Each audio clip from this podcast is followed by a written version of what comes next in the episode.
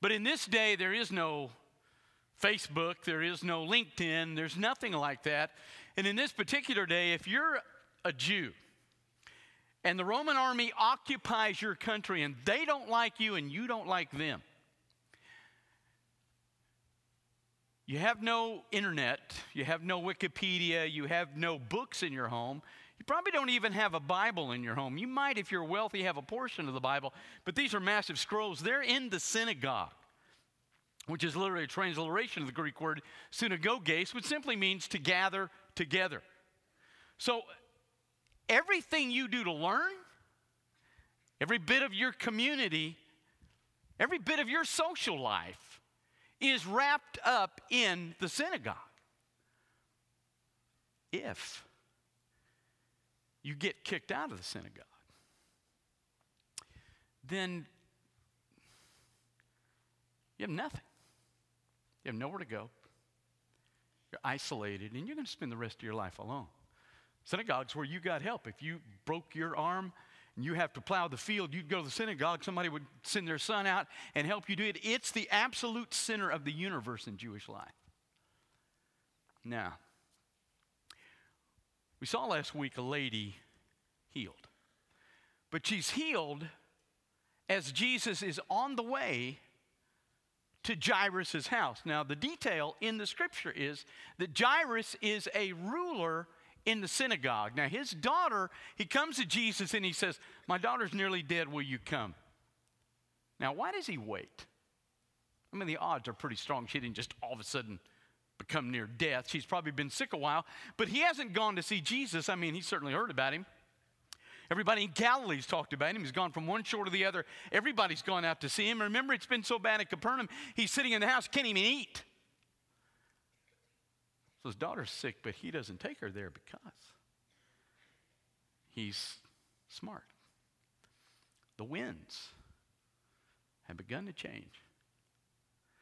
Where Jesus started out with everybody going, Wow, you're the greatest thing. John the Baptist has said that everybody's following. But now, We've already seen the Gospel of Mark. Mark told us a story about Jesus being in a room, and the leaders of Israel, to whom the synagogue must yield, they show up and go, We know why he does what he does. Because he kicks demons out, because the prince of demons runs him, he rules him, he's in him, he controls him. Jesus says, No. He wouldn't violate his own kingdom. That's absurd. I, as a matter of fact, what you say will not be forgiven because you blaspheme the Holy Spirit as He tries to speak to you. So now there's this fundamental issue of either believe the words of Jesus or believe the words of the leadership. Now, if I, as a ruler of the synagogue, you're respected and important and valuable, if you're seen going to Jesus, you're not going to rule that synagogue very long. Somebody else is going to take your place, and anybody would love to take your place because it's a great place of honor and value. And so he probably waits until finally somebody comes in and they go, Look, your daughter doesn't have long. So he's desperate. So he comes to Jesus and he says, My daughter's dying. She's real near death. Will you come and heal her. Now, you can't understand that question if you're not a parent. Until you're a parent and you actually hold that child and you have this instant love for the child, I mean, they're messing up your clothes and they're spitting on you and all that kind of stuff, and yet you got this instantaneous love. You can't possibly imagine. But this guy's at a point where he doesn't care if he loses all his standing in the synagogue, he doesn't want to lose his daughter. So he comes to Jesus. Now, the story is going to resolve a crisis, but it's going to create another one that will come in your own life. Now, look in verse 35. He heals this lady, and he comes to Jesus, the guy, uh, Jairus does, and he says, I need you to come heal my daughter. So Jesus turns, and they're walking now toward Jairus' house. On the way, this lady comes up we saw the story last week. She is compelled even to go against her theological parameters. And she reaches over and she touches the hem of his garment and she gets back and she's miraculously healed. And Jesus stops the crowd and says, Who touched me? And so the word comes out, I touch you. And he says, You've been healed, go home in peace. So if you're Jairus, you're feeling really good. You've come to get Jesus to heal your daughter. You just saw somebody, all they did was touch Jesus' clothing, and all of a sudden they're healed from 12 years of an issue of blood, and you're going, okay, th- I, this is great. I got this. And so now on the way back, a group of people meet you. Look at this.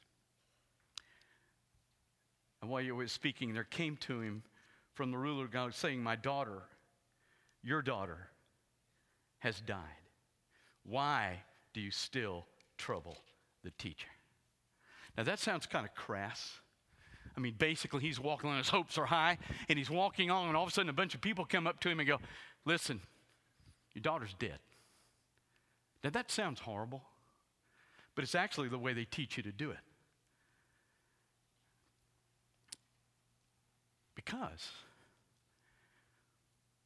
if you have to do this very often, and as a pastor you do, when you go into somebody's house and you say, Your daughter's dead, your husband's dead, your child's dead, first thing that happens is they don't process that because they don't want to process that. Their emotional defensive walls go right up. And so if you look at them and say, Hey, your child's gone, they're just going to process it. Oh, where, where is she? So they teach you.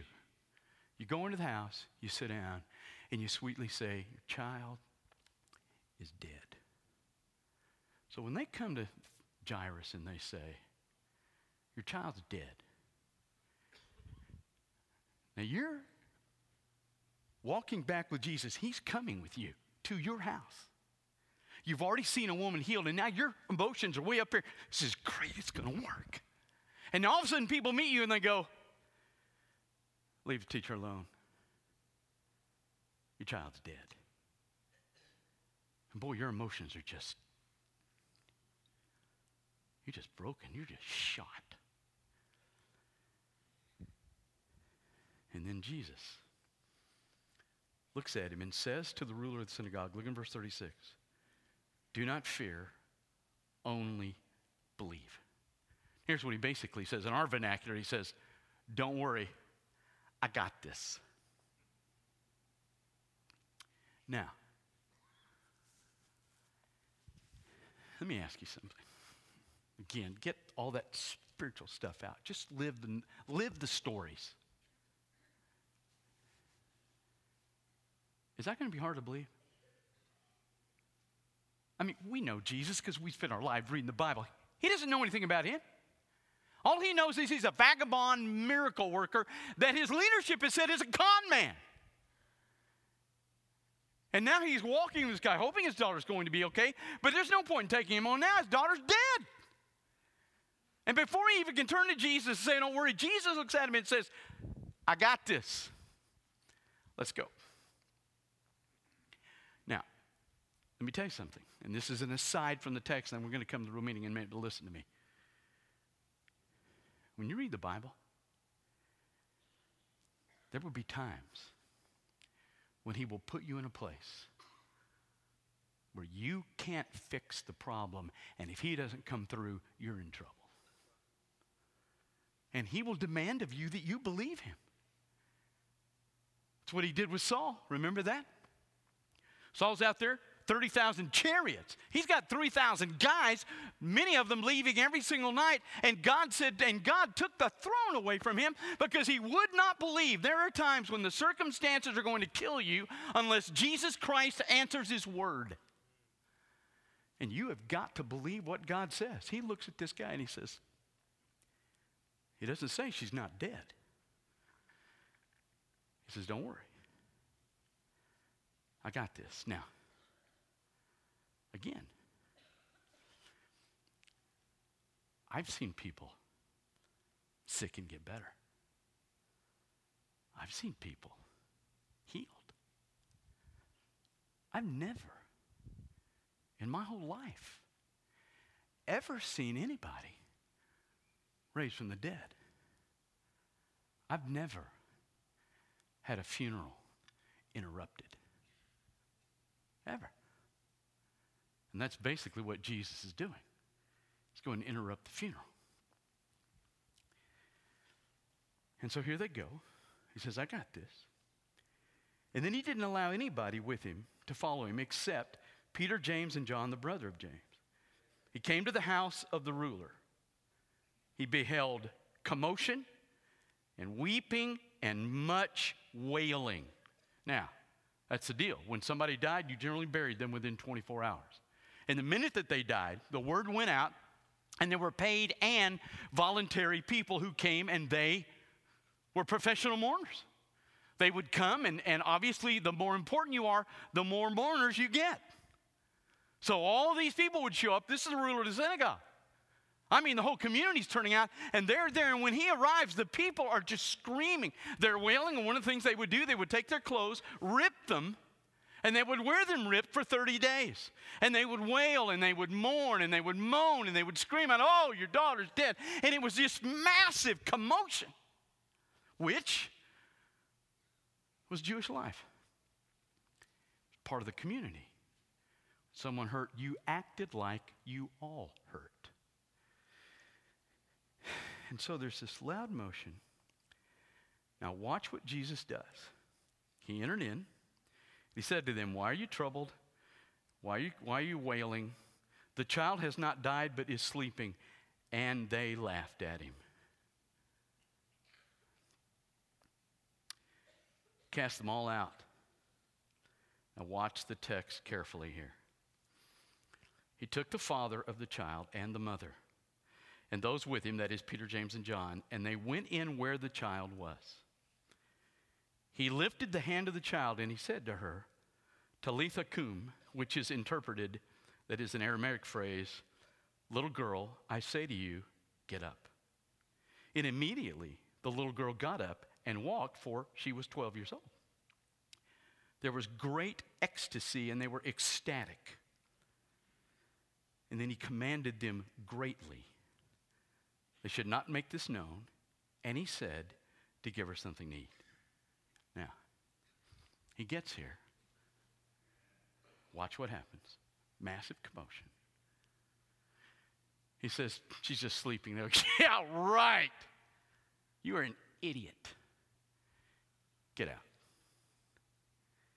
Everybody's removed because there are going to be people outside the house and inside the house and in the room where that little girl is. Because she's dead. They see death all the time. And if you've ever seen it, if you've seen it often, you know what it looks like. Skin color changes, there's absolutely no reaction. She's dead.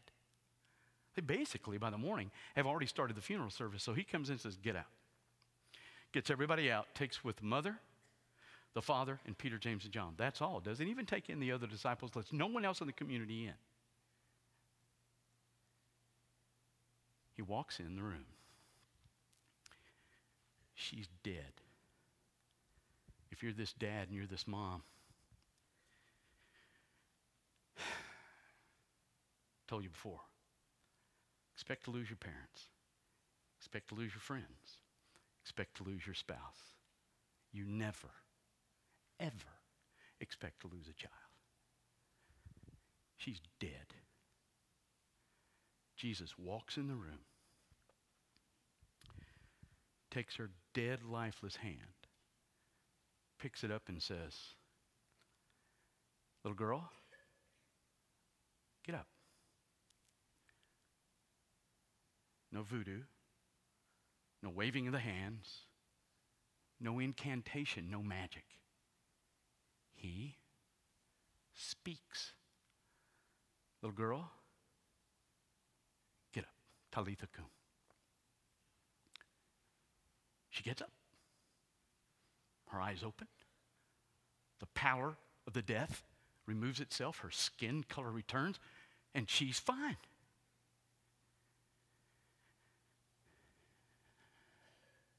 There are five people in the room Peter, James, John, mom, and dad, besides Jesus and the girl.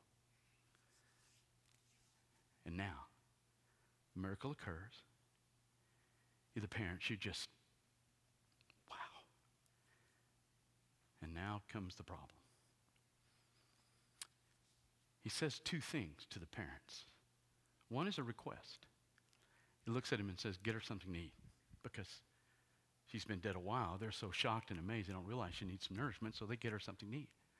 So while she's eating a sandwich and drinking some milk, whatever she's eating, the Greek word is a word that was used for a summons, a legal summons. He walks over to the mother and father. And it says, most of your versions are going to say, he strictly charged them. But he walks over to them and he basically gets in their face and he says, Listen to me. Don't you dare tell a single person what just happened in this room. Don't you dare tell anybody. And he leaves. Now, you walk with me.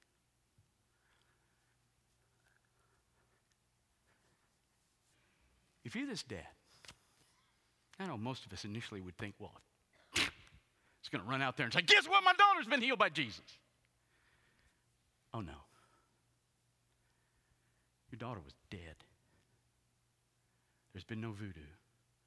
There's been no incantation. There's no magic. There's nothing you can duplicate. Your daughter's up off that grave because this guy spoke to her. Her life hangs on his word. If I'm that dad, I'm not going to do anything he told me not to do. Because I don't want to risk that. So when he says to me sternly, like a legal summons, and he pulls me in and he says, Don't you tell anybody what just happened.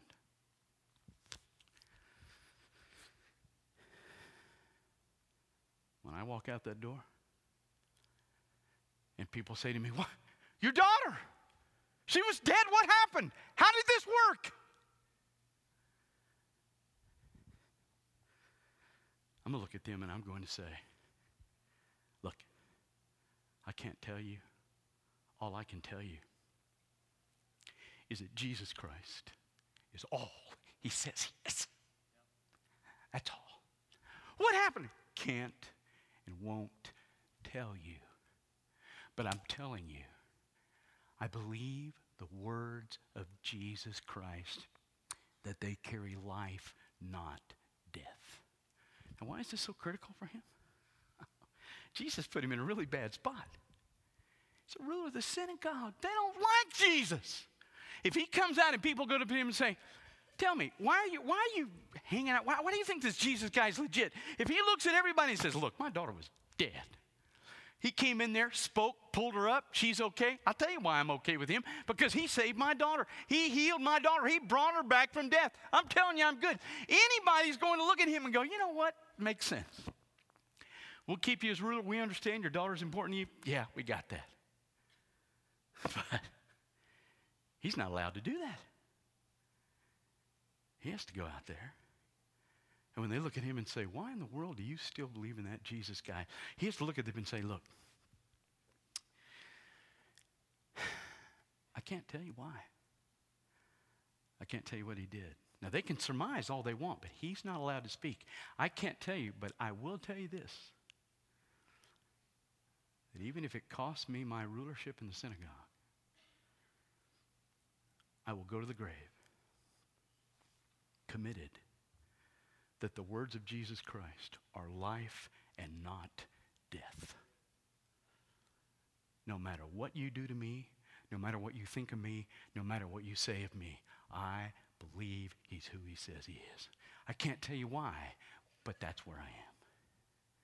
Jesus put him in a really hard place. Now, listen to me. Sometimes in your life, you're going to be able to stand and tell people what happened.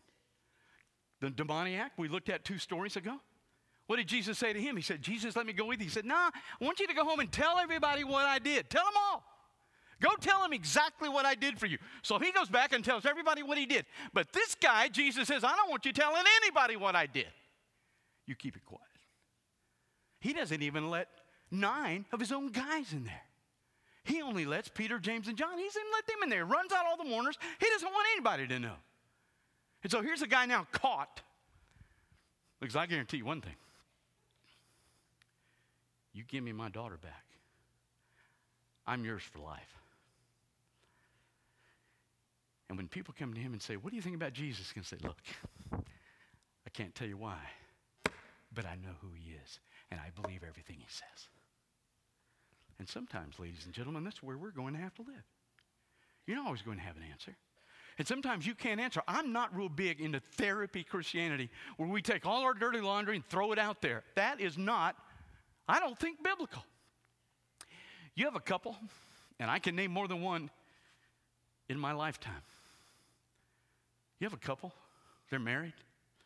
Guy goes off on a business trip, they're not having a good marriage. He comes home, he walks in, he looks pretty guilty, he feels pretty guilty. She checks the credit card. Sure enough, there's somebody else in the room, and she looks at him, confronts him, and he says, You're right. I had an affair this weekend. Now, what does she do? He looks at her and he says, Look, I, when she says, Why'd you do it? He says, Look, I haven't been walking with Jesus for two years. I know I go to church, but I really haven't been walking with Jesus. Give me some time. Let me rebuild this. And so she stays. And he does it. He rebuilds it. He begins to walk with Jesus, not just go to church, not just go to Bible study open a Bible. He really gets serious about Jesus Christ. He becomes his Lord. It changes his attitude toward her. His emotional relationship is totally different. And all of a sudden, in three or four years, and it takes quite a while, but in three or four or five years, all of a sudden she wakes up one day and goes, This is not the man that had the affair. Now, nobody else knows. And I'm going to tell you something there are some skeletons in all of our closets that nobody needs to know about. And when people say to her, How do you know all this stuff you claim about Jesus? She's going to have to do the very same thing this guy did. She's going to have to look and say, Look, I can't tell you how I know, but I'm telling you that the words of Jesus are always life, they are never death.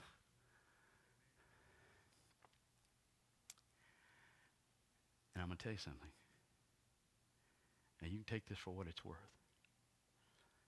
Ladies and gentlemen, we're living in a day. We're going to be called to stand for the name of Jesus Christ, whether we have a reason or don't. We got a Christmas card my wife and I did from a couple that we knew in Midland. Opened it up the other day, and he is